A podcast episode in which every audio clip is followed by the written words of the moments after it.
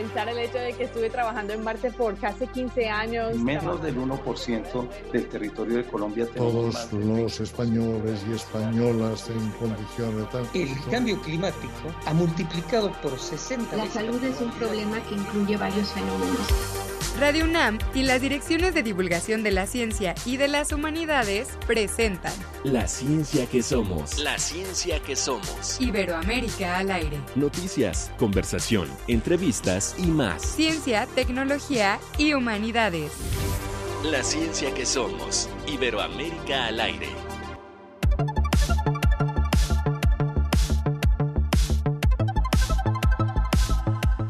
Muy buenos días, me da muchísimo gusto saludarle como siempre. Estamos todavía con esta celebración de los seis años. Prácticamente ya estamos empezando el año número siete. Esperemos concluirlo, ¿verdad? En la ciencia que somos. Si es que ustedes nos apoyan, por supuesto, y nos regalan su preferencia para estar semana a semana eh, transmitiendo, comunicando esta información de ciencia, ciencias sociales, humanidades, eh, cultura, en fin, todo lo que nos ofrece la universidad, todo lo que nos ofrecen un montón de, recursos y de dependencias. Y bueno, gracias también por supuesto a todos los colaboradores que enriquecen nuestros contenidos y como son eh, la revista Como ves, como es el portal Ciencia UNAM, como es por ejemplo la Red Mexicana de Periodistas de Ciencia y también por supuesto la agencia DICIT. Lo invitamos a que se quede con nosotros porque hoy vamos a hablar sobre investigación espacial y quiero saludar por supuesto a TX Plus Chile que es una plataforma especializada en contenidos de ciencia y tecnología que nos transmite a través del audio y del video. Quiero también comentarle a nuestro público que en este momento no estamos transmitiendo en vivo por Facebook para aquellos que nos siguen a través de algunas plataformas como Facebook. Bueno, eso eh, a partir de, algunos arreglos técnicos que estamos haciendo, estaremos subiendo el programa a Facebook los días lunes. Ustedes saben que cuando se transmite este programa en vivo es los viernes a las 10 de la mañana. Bueno, el lunes lo van a poder encontrar en la plataforma de Facebook en la ciencia que somos. ¿Qué le tenemos preparado para hoy?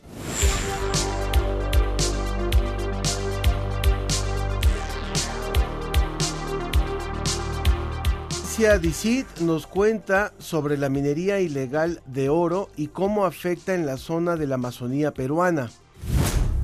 Estudia la vida en el universo. Sobre la mesa conversaremos qué es la astrobiología y sus avances.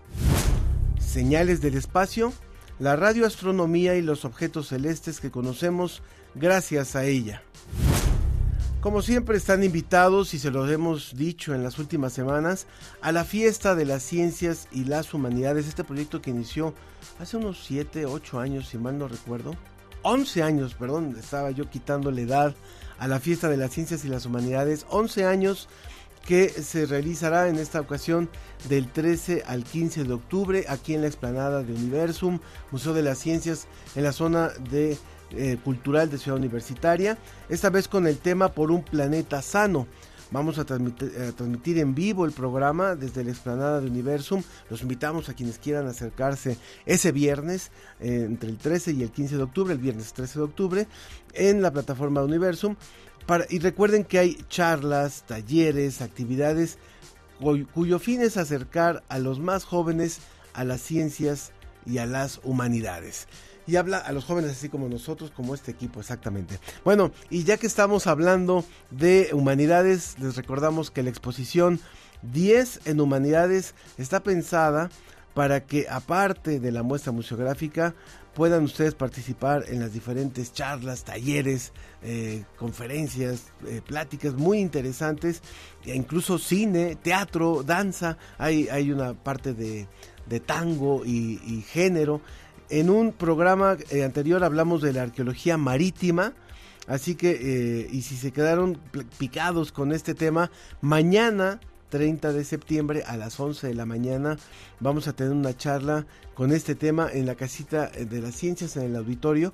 Recuerden que les contamos que hay un barco, el casco de un barco, la réplica del casco de un barco que fue hundido durante la guerra de intervención. Bueno, pues los invitamos a que asistan a una charla con el investigador que participó eh, o que ha desarrollado esta investigación. Los invitamos a que se comunique con nosotros a través de nuestras vías de contacto en Facebook La Ciencia que Somos y en Twitter arroba Ciencia que Somos. También les recuerdo el WhatsApp 55 54 06 5762. Repito, 55 54 06 5762. Y recuerden, bueno, la exposición 10 en Humanidades estará hasta el 12 de noviembre y la fiesta de las ciencias y las humanidades, en donde vamos a transmitir en vivo, en donde los invitamos a que nos conozcamos, a que podamos conocer al público y el público pueda conocer a los locos de la radio. Bueno, pues esto es entre el 13 y el 15 de octubre. Arrancamos. Desde España, el informe de la Agencia Iberoamericana para la Difusión de la Ciencia y la Tecnología, DICIT, con José Pichel. Como siempre, me da muchísimo gusto darle la bienvenida a mi querido José Pichel después de estos seis años de colaboración. Los detuvimos casi desde el principio, al principio, mi querido José, y bueno, la semana pasada celebramos este aniversario y lo celebramos también ahora junto contigo. Bienvenido. Hola Ángel, ¿qué tal? Bueno, lo primero, enhorabuena por esos seis años que, que, nunca es fácil mantenerse tanto tiempo y desde luego lo estáis consiguiendo y además con proyección internacional en temas muy interesantes. Así que lo dicho, enhorabuena y desde luego un orgullo poder colaborar con vosotros. Muchas gracias, José.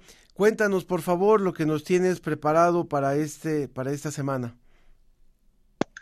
Pues mira, con nuestro primer tema eh, viajamos hasta Perú, hasta el Amazonas, porque tanto Perú como Brasil eh, y, y, algunos otros países del Amazonas tienen un problema muy importante con la minería. La extracción de recursos mineros está degradando muchísimo esta zona vital para el planeta, vital para nuestra supervivencia en el planeta también y en concreto la minería del oro está provocando una gran deforestación en Perú. Todo esto es conocido, pero eh, lo traemos ahora a colación de un estudio que se ha conocido hace pocos días, eh, esta semana, sobre cómo influyó en concreto eh, una política gubernamental de, de Perú en toda esta evolución que está teniendo la minería del oro y por consiguiente, la deforestación y los problemas de contaminación que trae. En concreto, eh, se refiere el estudio a los resultados de la operación Mercurio que eh, puso en marcha el gobierno peruano en 2019, en febrero de 2019. Eh, resulta que alrededor de, de, una región conocida como Madre de Dios, eh, por la que pasa por la carretera interoceánica que comunica precisamente Perú y Brasil, bueno, hay eh, muchísimas, eh, muchísimas extracciones de oro, tanto ilegales como legales, y en concreto esta operación con las fuerzas de seguridad de, del Estado, pues trató de ponerle coto a esas operaciones ilegales que se localizaban sobre todo al sur de esa carretera. Bueno, el resultado en principio fue eh, muy bueno y es eh, lo que han comprobado los investigadores internacionales a través de este estudio que se ha hecho con imágenes de satélite. Eh, los resultados del estudio indican que los dos primeros años después de ponerse en marcha esa operación, se consiguió paralizar gran parte de esas extracciones mineras ilegales, entre un 70 y un 90%.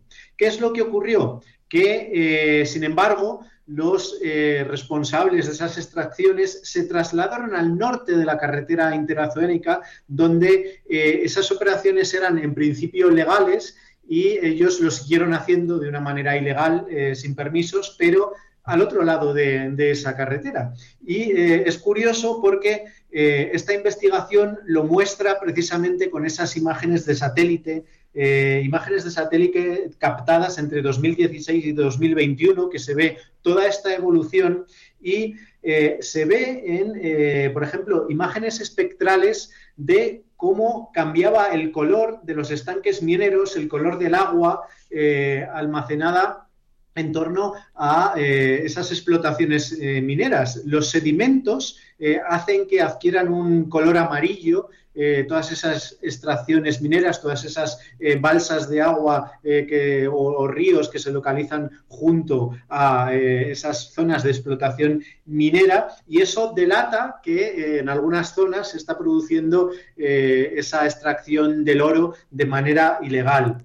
Eh, resulta que ese color amarillento eh, en esa zona norte de la carretera aumentó hasta un 43%, cuando se suponía que, bueno, que ahí no tenía que haber eh, variado esa actividad minera. Así que el resultado de, esa operación Mercurio, que se llamó así precisamente por la contaminación por mercurio que genera la actividad minera, el resultado fue en principio bueno, es decir, se acabó eh, con, esa extracción minera en la zona que tradicionalmente era ilegal, que estaba prohibido, pero eh, por el contrario aumentó en, una zona que en principio era legal y presentaba menos problemas. Así que es un buen ejemplo de lo que puede hacer una acción gubernamental eh, cuando se la toma en serio en política medioambiental, puede tener un efecto positivo pero también hay que controlar efectos colaterales que, pueda tener esa acción. Y desde luego yo creo que lo que más nos puede llamar la atención desde el punto de vista científico es la manera que han estudiado, eh, el método que han utilizado a través de esas eh, imágenes de satélite que dan unos resultados tan concretos, tan específicos, que sería muy difícil obtener sobre el terreno. Sigamos hablando de imágenes de satélite. Para nuestra siguiente nota, eh, hablemos también de estos círculos de las hadas. Sí, esta es una investigación del CSIC, de aquí de, España, que es eh, desde luego muy curiosa. Hablamos de, eh, de los llamados círculos de hadas, que no son otra cosa que, patrones geométricos que se rodean de, plantas y que los científicos no saben muy bien de qué manera se, forman.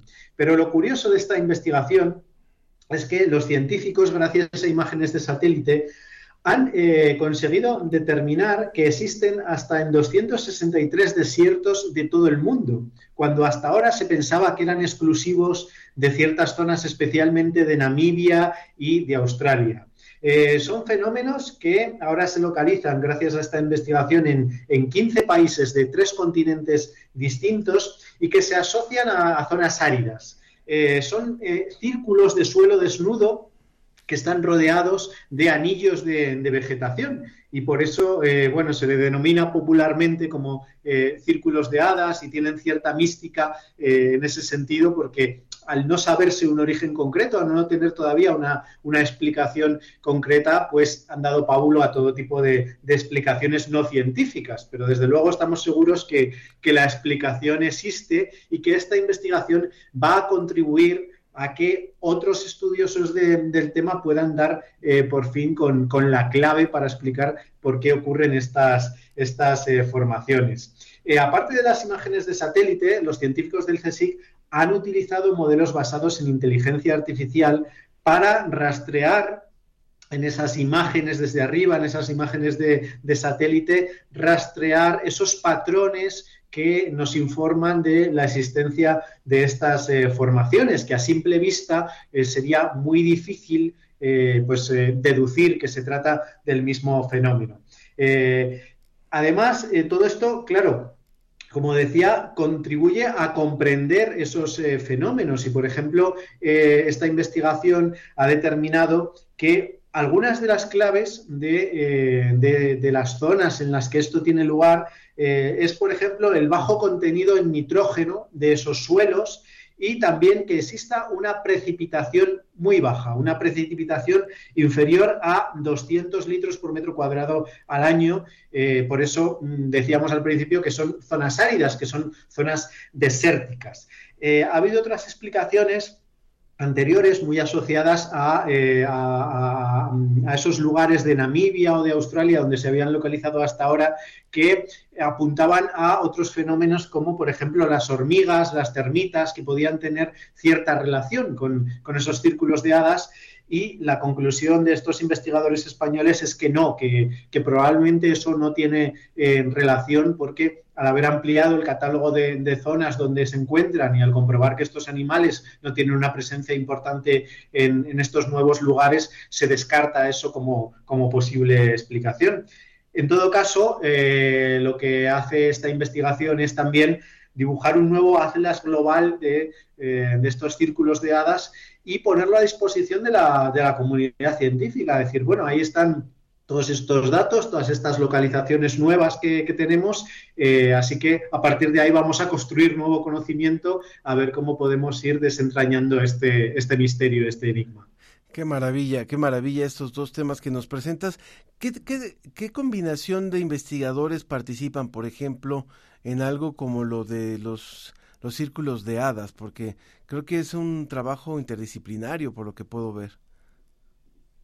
Sí, eh, hay varios, eh, varios investigadores, como digo, del CSIC de, aquí de España. Eh, son básicamente, por ejemplo, Jaime Martínez Valderrama es científico de, de, la Estación Experimental de Zonas Áridas.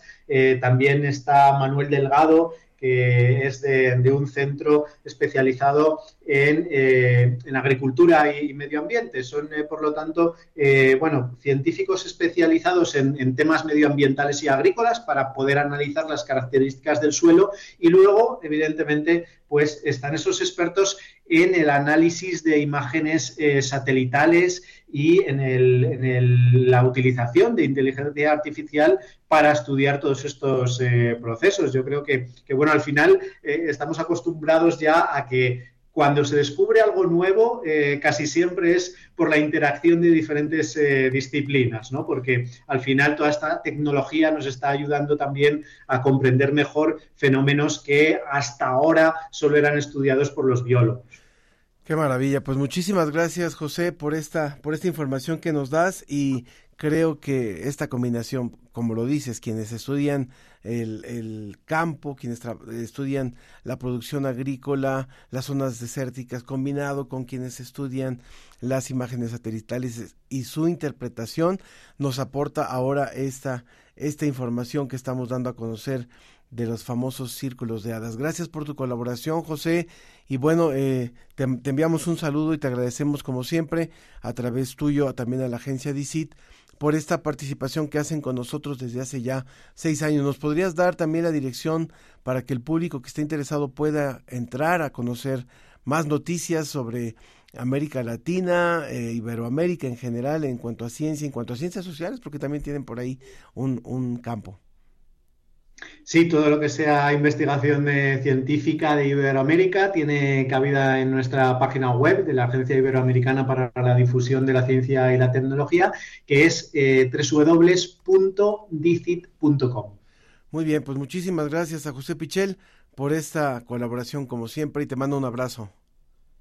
Un abrazo, Ángel. Muchas gracias. Aprovechando, aprovechando en lo que en lo que iniciamos nuestra nuestra mesa, pues sería recordarles las invitaciones que les hicimos al inicio del programa. Por un lado, la fiesta de las ciencias y las humanidades el 13, 14 y 15 de octubre en la explanada de Universum. Es una cantidad de actividades impresionante. Participarán más de 60 institutos, centros, programas de eh, investigación científica, de investigación en ciencias sociales de la UNAM y de otras instancias. Entonces es realmente un, un gran campo de, de, conocimiento el que, se, el que se planta aquí en Universum. Vale muchísimo la pena. Recuerden, desde hace 11 años la fiesta de las ciencias y las humanidades.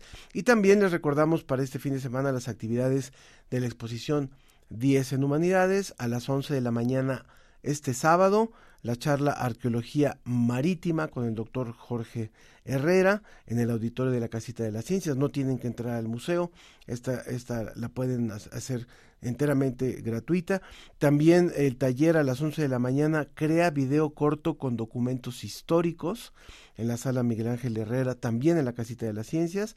Y a las 12 en el foro R3 que está al interior de Universum, pues ustedes pueden entrar con un con un sticker si es que solamente viene esta actividad y, y la charla va a ser el cine y las humanidades 127 años de ser fuente de investigación. Esa es la, la charla de mañana a las 12 del día y el jueves de la próxima semana tenemos un taller de museografía creativa y una charla 10 razones para acercarnos a las humanidades, así como el espectáculo de danza y, tango, eh, tango y cuerpo Tan, perdón, es tango, cuerpo y género en movimiento. Esto a las 13 horas el jueves 5 de octubre. Muy bien, son parte de las actividades, lo pueden consultar, por supuesto, en el programa, en tanto en la página de Universum como en humanidades.org. Continuamos. En septiembre te llevamos por los senderos de las neurociencias. Entérate en Ciencia UNAM cómo nuestro cerebro reacciona ante una obra de arte. Arsénico y flora en el agua de consumo humano. ¿Cómo nos afecta? Un recuento de las investigaciones que apuntan a la vitamina D como aliada de la salud intestinal. Que tu curiosidad no se detenga. Búscanos en www.ciencia.unam.mx. www.ciencia.unam.mx.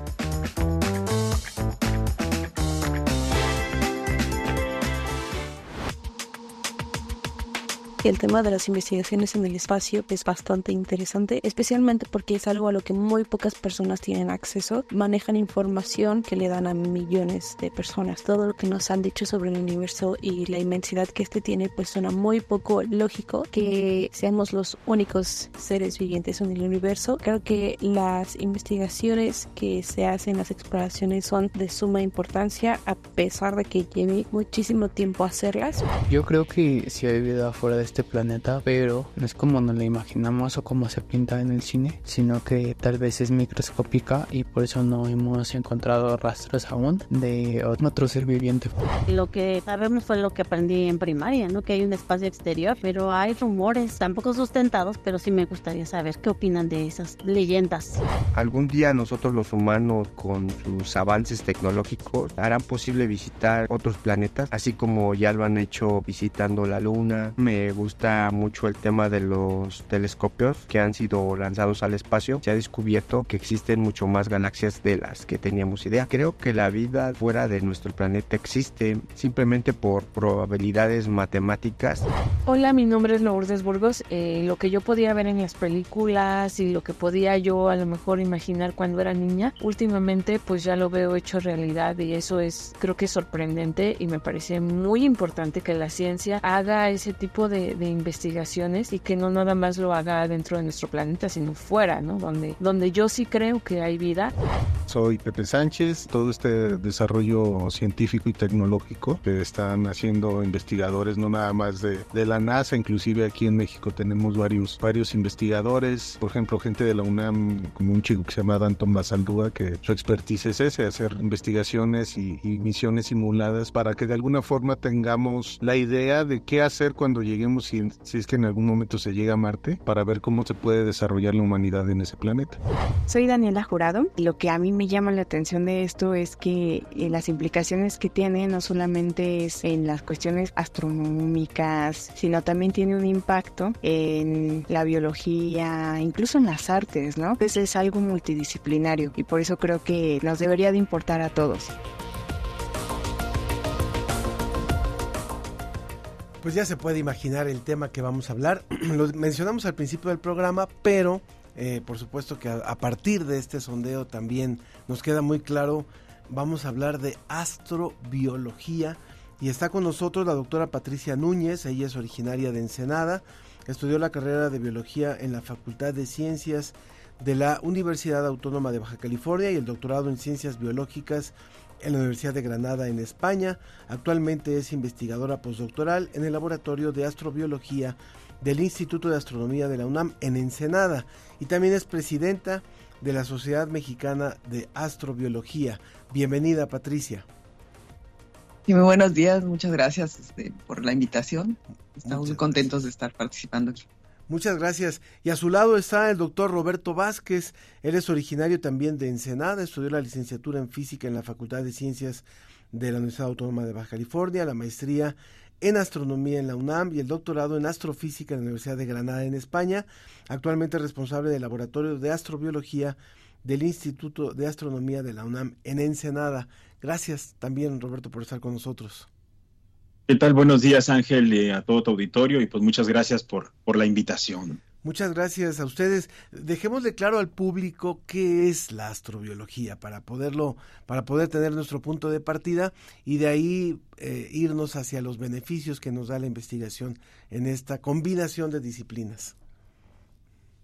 Patricia. Pues o Roberto. Ah, venga. Adelante, Roberto. Podríamos, la definición que, que generalmente se ha usado en los últimos años, ¿no? Eh, es que es el conjunto de estudios científicos eh, cuyo objetivo es conocer acerca del origen, evolución, distribución y futuro de la vida en el universo. Y cuando, cuando lo decimos así, eh, la Tierra es parte del universo. Entonces, la vida dentro de la Tierra forma parte también del estudio de la astrobiología. Cuando dices el futuro, quiere decir que la astrobiología no solamente trata de identificar si hubo vida en algunos eh, planetas o en algunas eh, en algunos eh, lugares del universo históricamente sino también la posible resistencia para poder llevar vida a nuevos sitios a algunos de estos sitios y cuando hablamos de futuro, también es, es el futuro de la vida que ya existe. Entonces, eh, las extinciones que hemos sufrido nosotros como planeta son parte de, ese estudio. Si en algún momento dado la vida en la Tierra desapareciera, es parte también del, del estudio de la astrobiología. ¿Cómo puede desaparecer la vida en la Tierra?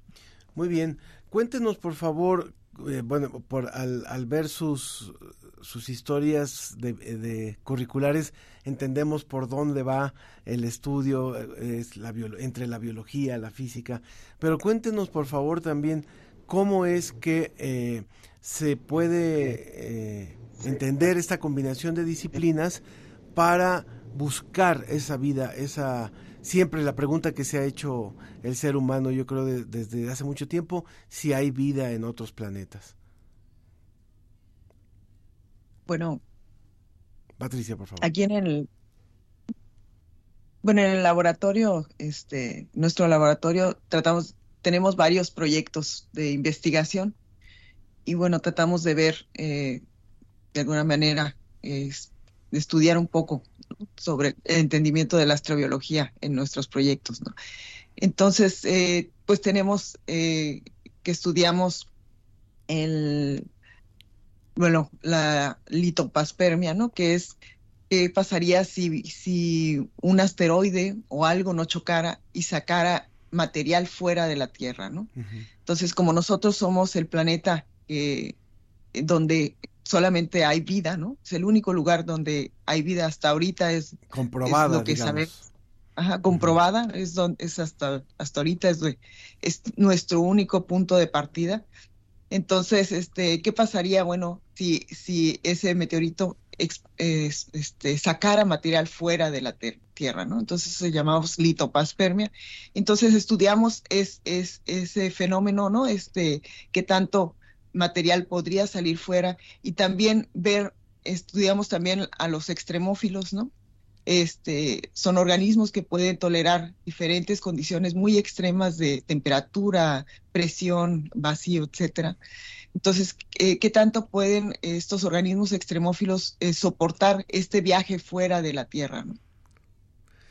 Y bueno, en eso estamos eh, estudiando tanto a hongos, este, polen y esporas, ¿no? Y este, y algunas bueno, esporas también de, algunas plantas eh, como la celaginela. ¿no? A mí me gustaría preguntarles también, eh, eh, Patricia y Roberto, ¿cómo, ¿cómo se hace esa investigación? O sea, a lo mejor nos puede sonar, y siempre ha sonado como muy interesante, la gran pregunta de si hay vida en otros lugares de la, del universo, pero en la práctica, ¿cómo se hace esa investigación? ¿De dónde se toman estas muestras para poder analizarlas y empezar a hacer deducciones de eso? Ah, hay, algo muy interesante que, bueno, nos viene a la cabeza cuando hablamos de astrobiología y es que em, es una ciencia multidisciplinaria. Y entonces, em, por un lado, los astrónomos andamos buscando planetas, andamos buscando, estudiando, por ejemplo, con espectroscopía, ahora que está el James Webb eh, en el espacio, estudiamos la, composición química de las atmósferas de algunos exoplanetas y podemos saber cuál tiene CO2, cuál tiene metano, y entonces por ahí vamos, vamos tratando de, de seguirle la pista. En el sistema solar estamos muy preocupados por el agua líquida. Eh, alrededor de las estrellas eh, hay, una, hay una banda, hay una zona en la cual es posible haber, tener agua líquida. Nosotros estamos, eh, se llama zona habitable o zona de habitabilidad. Y en otras estrellas también lo hay, más cercano, más lejano a la estrella, dependiendo de su temperatura. Entonces, en el caso de nuestro sistema solar, resulta que también encontramos planetas que tienen agua líquida, pero no en la superficie, sino debajo de lo que sería un cascarón de hielo. Estos son algunos satélites que hay en, Júpiter y en, Saturno. Entonces, por ahí vamos buscando el, rastreo. Y por otra parte, los biólogos, como dijo la doctora Patti, eh, pues buscan, por ejemplo, estudian especies que, soportan eh, eh, condiciones muy extremas aquí en la Tierra y que podrían estar viviendo en algún otro lugar. Entonces, por ahí más o menos es, no, no hay, digamos, alguien que estudie todo al mismo tiempo. Sí. Pero sí, cada quien en su disciplina trata de aportar ese seguimiento. Este... no, no, digo, este, hace muchos, a cientos de años, este, la ciencia, casi los científicos eran todólogos, ¿no? Este, tenían que hacerla de todo porque pues realmente eh, no había muchos científicos, ¿no? Entonces, eh, ahora como somos, ya somos bastantes, ya nos especializamos cada quien en su rama y de esa manera yo creo que podemos abarcar más cosas, ¿no? Porque podemos eh, tener un, este, relación, ¿no? Con otros investigadores y pues aportar más a la ciencia, pues, ¿no? Pero podemos enfocarnos en nuestra especialización, ¿no? Especializarnos en nuestra área, pues. Voy a repetirle al público nuestras vías de contacto para que nos puedan compartir también sus preguntas para nuestros invitados. En Facebook, La Ciencia que Somos, en X, Ciencia que Somos, y también en el, en el WhatsApp 55 54 06 5762. No sé si tengamos algún teléfono, ahorita que nos lo digan, pero el WhatsApp es el 55 54 06 57 62 es eh, nuestras vías de contacto para que puedan hacer preguntas. Por supuesto que esto nos va acercando también pues, a temas que, que han estado últimamente muy, muy públicos eh, a partir de, de presentaciones que se, una presentación que se hizo concretamente en eh, el Congreso de México en torno a unos, unos especímenes ahí.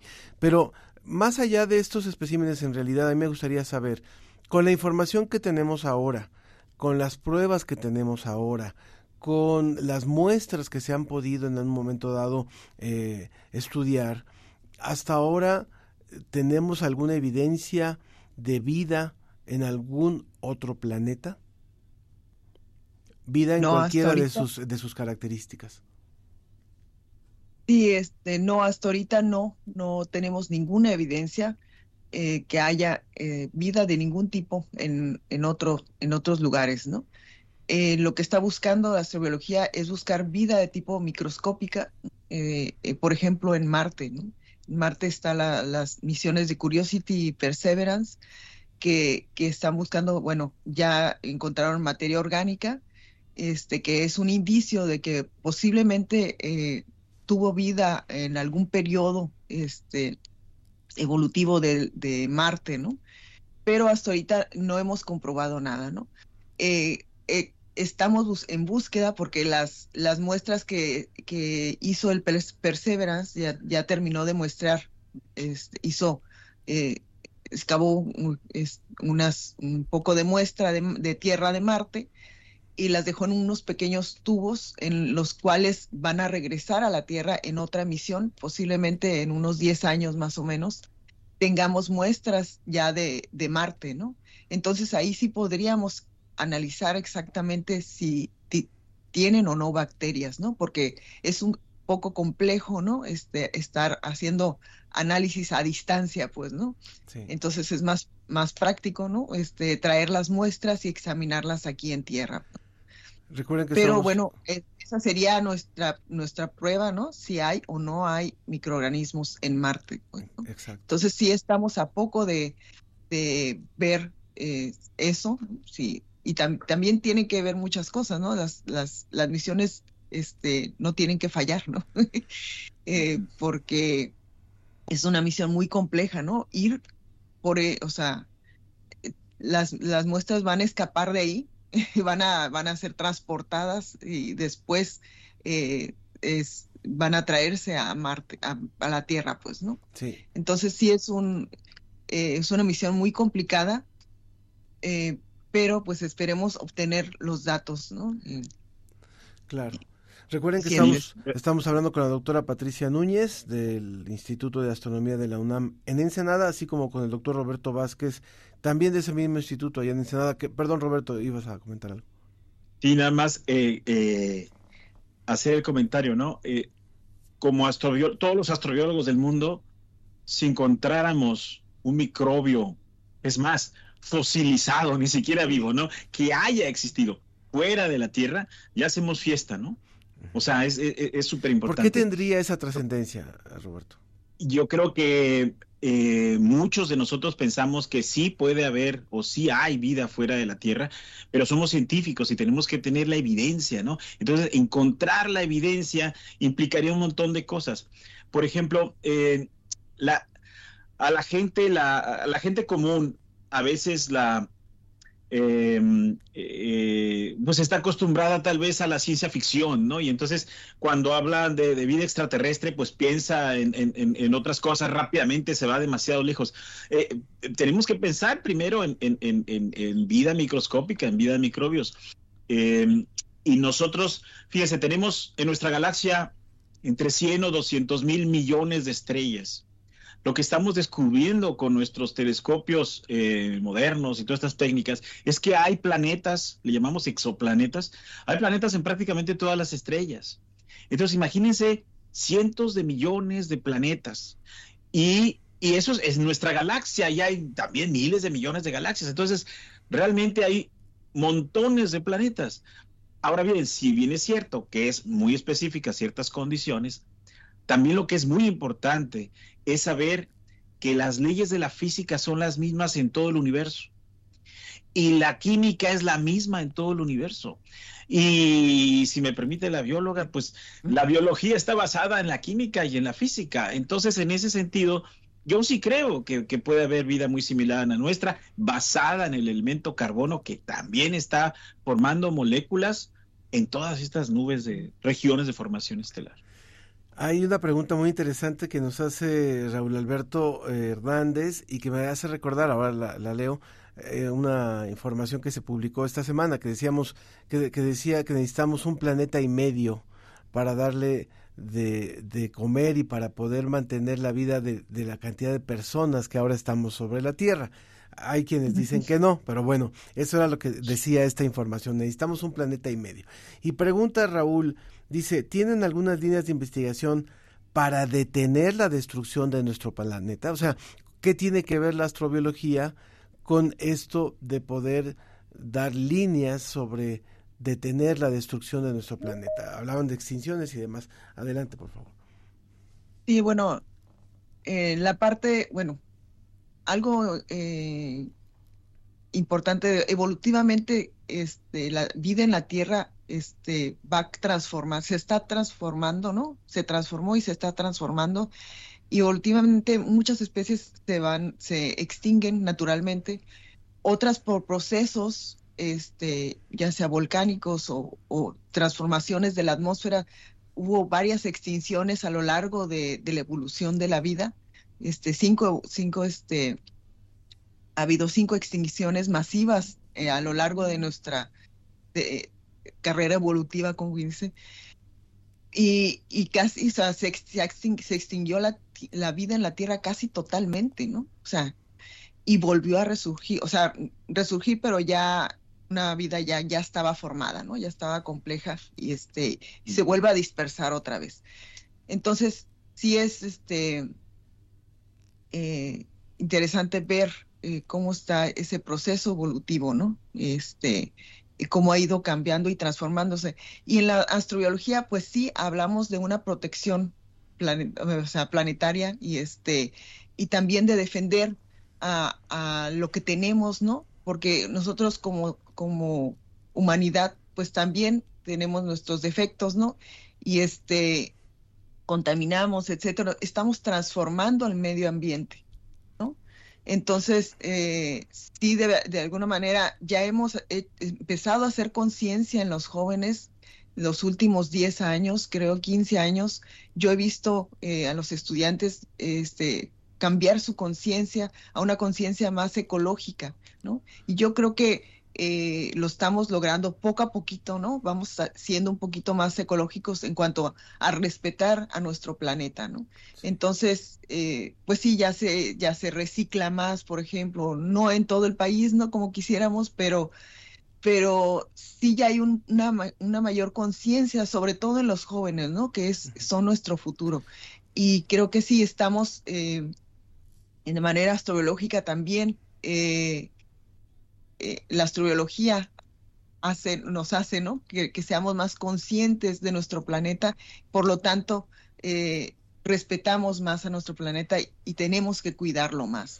También, también nos surge la duda eh, de si alguno de los intereses que tiene la investigación de posible vida en otros planetas es incluso el de poder migrar, el de poder conquistar otros, otras latitudes. ¿Qué hay sobre eso? Bueno, eh, sobre eso yo, bueno, yo no estoy muy de acuerdo. si, ya, estamos acabando aquí, como vamos a ir todavía a, hacer nuestro desastre por allá, pero no sé. Sí, sí. Eh, no estoy muy de acuerdo porque eh, estamos buscando vida. Entonces yo creo que si encontramos vida en otro planeta, y estamos diciendo aquí cerquita en Marte, ¿no? Si encontramos vida, pues deberíamos de respetar su, eh, ya, o sea, ya que están ellos ahí, si nosotros llegamos, estaríamos interrumpiendo su ciclo evolutivo, ¿no? Entonces, eh, yo creo que deberíamos de respetar este, la vida que encontremos en otros planetas, pues, ¿no? Eh, si llegáramos a, encontrar vida en otros planetas. Pero, ciertamente sí, sí tenemos el conocimiento, sí. estamos encontrando conocimiento que puede ser aplicado en eso en algún momento. ¿no? Sí. Nos, eh, bueno, nos, nos hacen un, un, comentario también de que la ciencia es la primera que quiere comprobar una posible forma de vida. Y también nos, nos escribe eh, otro, otra persona del público que si pudiéramos informar acerca de, eh, bueno, tiene que ver con otro tema, una supuesta plaga de chinches en la Facultad de Química, pero eso lo vamos a, a, informar, por supuesto, y aprovechamos para mandar un saludo a Radio UABC Radio que nos transmite en Baja California. Ahí llegamos eh, en Ensenada y en Tijuana. Por supuesto que, que les enviamos un saludo. Ellos esto lo van a escuchar posteriormente y e, e informarle también a nuestro público que que no estamos transmitiendo ahora por Facebook, que estamos haciendo únicamente a través de Radio UNAM y posteriormente en las retransmisiones en las emisoras y eh, a partir del lunes estará disponible el programa en Facebook. Bueno, nos vamos acercando a la recta final. ¿Algún comentario que quieran hacer, por favor, Patricia, Patricia Núñez, doctora, y doctor Roberto Vázquez, en cuanto a la, a la información que muchas veces no se, no se conoce con exactitud o con veracidad sobre el quehacer de la astrobiología? Bueno, pues hay que eh, ahorita es un poco complicado porque las redes sociales, pues hay mucha información, ¿no? Este, polula por todos lados información, pero hay que irse con las, eh, eh, con, los sitios eh, donde tengamos, o sea, que sean fiables, ¿no? Por ejemplo, los sitios de universidades, ¿no? de la UNAM, ¿no? De, de la NASA, ¿no? Este, en fin, sitios donde sean más fiables, ¿no? Eh, no se vayan con, con a veces eh, una noticia que sale por aquí o, otra noticia que sale por allá sin eh, antes verificar de dónde proviene la noticia. sobre todo nos hace un poco más científicos, ¿no? Tenemos que ser un poco más científicos, o sea, comprobar de dónde viene, proviene la fuente principal, ¿no? Entonces dice, bueno, alguien dijo esto, bueno, él en qué se basó.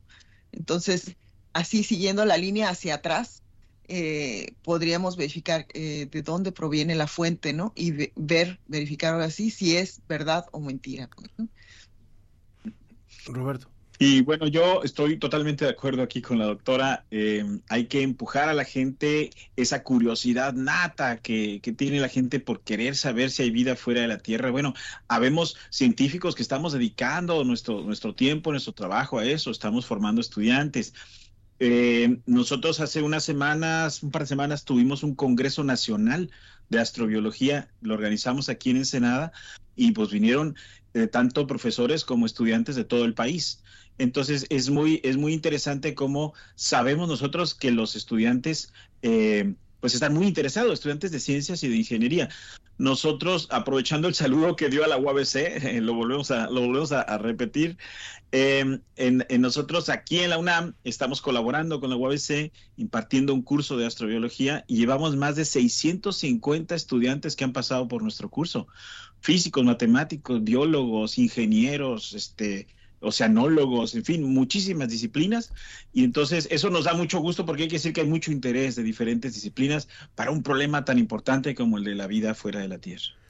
Muy bien, pues muchísimas gracias, muchísimas gracias Patricia Núñez, muchísimas gracias Roberto Vázquez y gracias por compartir con nosotros este quehacer que les apasiona y que apasiona también muchísimo al público, porque finalmente han habido muchos investigadores dedicados a ello. Nos vale, nos vale recordar, por supuesto, a Rafael Navarro también y a otros investigadores que han estado trabajando en esta gran pregunta: ¿hay o no hay vida en otros planetas? Pues un saludo hasta allá, hasta Ensenada. Muchas gracias. Muchísimas gracias por la invitación. Muchas gracias, Ángel. Hasta luego. Hasta luego. Muchas gracias. 10 de los beneficios que nos aporta la investigación en humanidades y ciencias sociales para comprender el mundo. Todo en una misma exposición. 10 en humanidades. No te la pierdas a partir del 8 de septiembre en Universum. La ciencia que somos. Iberoamérica al aire.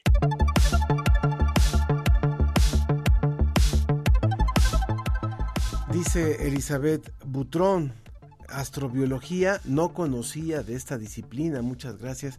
Gracias a usted, Elizabeth. Y bueno, ya eh, continuamos. Ahora vamos desde Ensenada hasta, hasta Morelia, en Michoacán, en donde está el Instituto de Radioastronomía, que está cumpliendo 20 años y nos da mucho gusto eh, conectarnos con el doctor René Ortega. Él es licenciado en física por la Universidad de Guadalajara el posgrado en astrofísica en la Universidad de Guanajuato, en donde estudió propiedades estadísticas de grandes muestras de galaxias y pertenece al área de divulgación y comunicación de la ciencia del Instituto de Radioastronomía y Astrofísica de la UNAM en el campus Morelia. Bienvenido, René, muchas gracias. Muchas gracias por la invitación. Muchas gracias. A lo mejor el público tiene muy claro o más claro qué hace la astronomía. Y, y, y, ahí creo que el, la labor de divulgación ha sido muy fuerte, se sabe de la investigación de los planetas, incluso hasta este tema de la radio de la astro, astrobiología que estábamos hablando hace un momento, pero justamente hace 20 años empezamos a escuchar mucho más aquí en la universidad el tema de la radioastronomía y que se conformaba este instituto allá en Morelia. Por favor, cuéntanos, cuéntanos eh, René, justamente eh, la, la, gran aportación que hace la radioastronomía al conocimiento de la astronomía. Claro que sí, pues la radioastronomía es eh, algo parecido a la astronomía en el sentido de que estudia todos los eh, cuerpos que están afuera de la Tierra, pero los estudia utilizando ondas de radio. Y las ondas de radio son un tipo de luz eh, muy específica que tiene longitudes de onda muy largas o energías bajitas y con ese tipo de luz podemos estudiar fenómenos distintos que ocurren en el espacio, en el, en el universo, eh, a los que podemos estudiar utilizando la luz visible o la luz infrarroja, que es la que normalmente, o el ultravioleta, que es lo que normalmente utiliza la astronomía, digamos, más tradicional. Es decir, que ustedes no tienen los telescopios que manejan los astrónomos, sino tienen otro tipo de instrumentos para escuchar al universo. De alguna o, manera... O para captar las ondas que se generan, no solamente escuchar, sino para, para estudiar las ondas que se generan en el universo.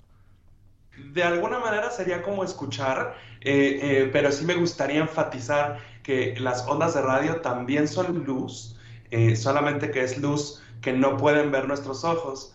es la misma luz que utilizamos para comunicarnos aquí en la Tierra, para las telecomunicaciones, para transmitir la señal del teléfono, del Internet, de los satélites hacia la Tierra, etcétera, ¿no?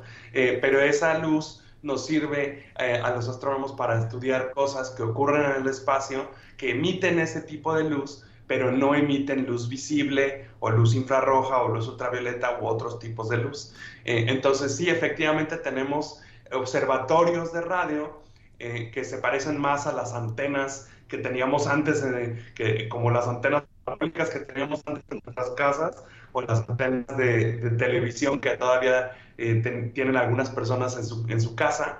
Eh, entonces, así son los radioobservatorios eh, y también hay conjuntos de estas antenas que funcionan todas juntas y eso hace que, que, nos dé más información de, de, estos objetos en el cielo. ¿no? Muy bien.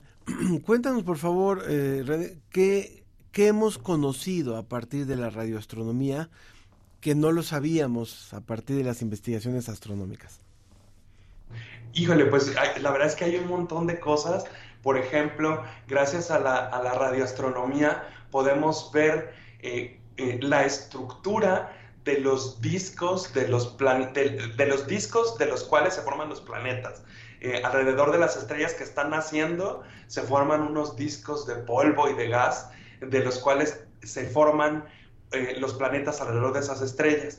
Y gracias a los observatorios en radio podemos ver cómo son esos discos, cuál es su estructura, eh, qué tipo de material hay allí, y entonces podemos eh, eh, estudiar ese proceso tan, tan relevante de la formación de los planetas y también qué tipo de material se está, está allí para formar esos planetas, o sea, de qué van a estar compuestos, ¿no? o por ejemplo, también podemos saber qué tipo de moléculas hay en el medio interestelar, en las nubes que hay entre las estrellas. Y, hemos podido eh, encontrar que hay moléculas orgánicas, moléculas formadas de carbono y que son, eh, eh, por ejemplo, metano o, hidrocarburos aromáticos o cosas así, incluso algunas que son precursoras de las proteínas, ¿no? Y están allá en el medio interestelar. ¿Tú escuchaste creo que estabas ya por ahí conectado la entrevista que hicimos previamente que tenía que ver con la astrobiología. ¿Hasta dónde la astrobiología que está buscando estos posibles indicios de vida en otros planetas se puede apoyar de los estudios radioastronómicos para encontrar o no lo que están buscando? Creo que podemos eh, eh, complementarnos, ¿no? Las diferentes áreas de la, de la astrofísica, digámoslo así, como la radioastronomía o la astrobiología, eh, creo que podemos complementarnos muy bien. Eh, eh, en, la, astrobiología estudia algunas cosas más del lado, por ejemplo, de los meteoritos o de, las condiciones necesarias para la vida en, planetas en, alrededor de otras estrellas. Y acá la, la radioastronomía puede apoyar como una técnica de observación. Es una técnica en la cual podemos obtener los datos, obtener la información, eh, podemos estudiar, eh, por ejemplo, las atmósferas planetarias, podemos estudiar la composición del medio interestelar, la composición de estos discos alrededor de otras estrellas, y creo que es algo que se puede complementar, ¿no? Entre las dos. Si hay algún chico que nos pudiera estar escuchando, aunque a estas horas deberían de estar en la escuela, pero bueno, depende a qué horas escuchen el programa, a lo mejor es una retransmisión, pero si hay algún chico que dice, eh, me interesa la astronomía, como que sí, es, puede ser algo, ¿cómo le hago para ser astrónomo? Cuéntales por favor el camino y sobre todo también si después dicen, pero aparte me interesa la radioastronomía para poder ir trabajando con estas eh, ondas que se generan y estos sonidos que se generan en el universo. Cuéntales por favor cuál es el caminito.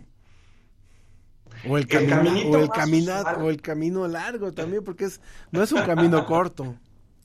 Eh, no, es un, es un, camino un poco largo en años, pero el camino más usual es eh, eh estudiar física eh, o, al, al, o, alguna área parecida a la física y de allí estudiar el posgrado. El posgrado en astronomía o astrofísica aquí en la UNAM participa el Instituto de Astronomía en sus dos sedes allá en CEU y, y en Ensenada y participa la Facultad de Ciencias, el Instituto de Ciencias Nucleares y por supuesto acá el Instituto de Radioastronomía y Astrofísica. Y si están interesados más en la radioastronomía, pues véngase a la sede de acá eh, de Liria para eh, irse empapando de esta área. ¿no? Em, entonces el camino más usual es estudiar primero física o algo relacionado y luego ya entrar a la maestría y posteriormente al doctorado. Muy bien, también nos hace, por supuesto, Susana nos recuerda de la producción de la película Contacto y dice, bueno, se han enviado mensajes de radio para la búsqueda de vida o se han detectado señales, pero que no resultan ser otro tipo de vida inteligente. Sí, eh, de hecho se utilizó el radiotelescopio de Arecibo, que ahora ya ha sido desmantelado eh, extrañamos Arecibo, este, pero se utilizó en, si mal no recuerdo, en los 70 para enviar un mensaje diseñado, entre otras personas, por Carl Sagan, eh, para, para ahora sí que quien lo pudiera encontrar, ¿no? Hasta el momento no hemos recibido ningún tipo de respuesta, ¿no? Eh, pero este se, se, usó para enviar un mensaje un poco eh, Sagan era un romántico, entonces un poco esperando un poco románticamente una respuesta, quién sabe en, cuánto tiempo. O a, lo eh, mejor ya nos, a lo mejor ya nos contestaron y no, no hemos sabido descifrarlo. lo que sucede es que efectivamente hemos detectado algunas señales que al principio no sabemos muy bien qué son, eh, señales en ondas de radio, y después se han ido estudiando para saber justamente cuál es su naturaleza. Eh, eh, por ejemplo, un, caso muy, muy conocido es de unas señales que se conocían como eh, fast radio bursts o como, como pequeñas explosiones rápidas de radio, ¿no? y eran, eran señales intensas, pero que duraban muy poquito tiempo y no se sabía muy bien qué son. Y, y, bueno, por supuesto había cierta especulación de si podrían ser emitidas de manera no natural, ¿no? O sea, por alguna civilización tecnológica, digámoslo así. Eh, actualmente hay, hay, modelos que proponen eh, qué tipo de objetos eh, astrofísicos pueden emitir estas ondas de radio, digamos, estas como explosiones rápidas de radio o ráfagas rápidas de radio. Y, y, esa explicación pues es mucho más plausible ¿no? que la de una civilización tecnológica. y, recordemos aquel, aquel principio de la navaja de Ockham, si hay una explicación más sencilla, tiende a ser la más probable, ¿no? Que una explicación mucho más compleja. Pues recordamos que el Instituto de Radioastronomía y Astrofísica de la UNAM Campus Morelia está celebrando 20 años. Están haciendo una serie de eventos los viernes de astronomía. En este ciclo eh, los académicos y las académicas comparten pláticas. Busquen la información en el, en el sitio del Instituto de Radioastronomía y Astrofísica de la UNAM. Muchísimas gracias por haber estado con nosotros, dice Edgar Bennett. Qué tema tan fascinante. Muchas gracias, por supuesto, René Ortega de, este instituto. Te mando un abrazo hasta allá, Morelia. Muchas gracias a ustedes, un abrazo igualmente. Muchas gracias, un, abrazo radioastronómico y de esta forma concluimos hoy la ciencia que somos. Yo soy Ángel Figueroa y a nombre de todo el equipo les damos las gracias por haber estado con nosotros y los invitamos a que nos veamos, nos escuchemos la próxima semana. Excelente fin de semana.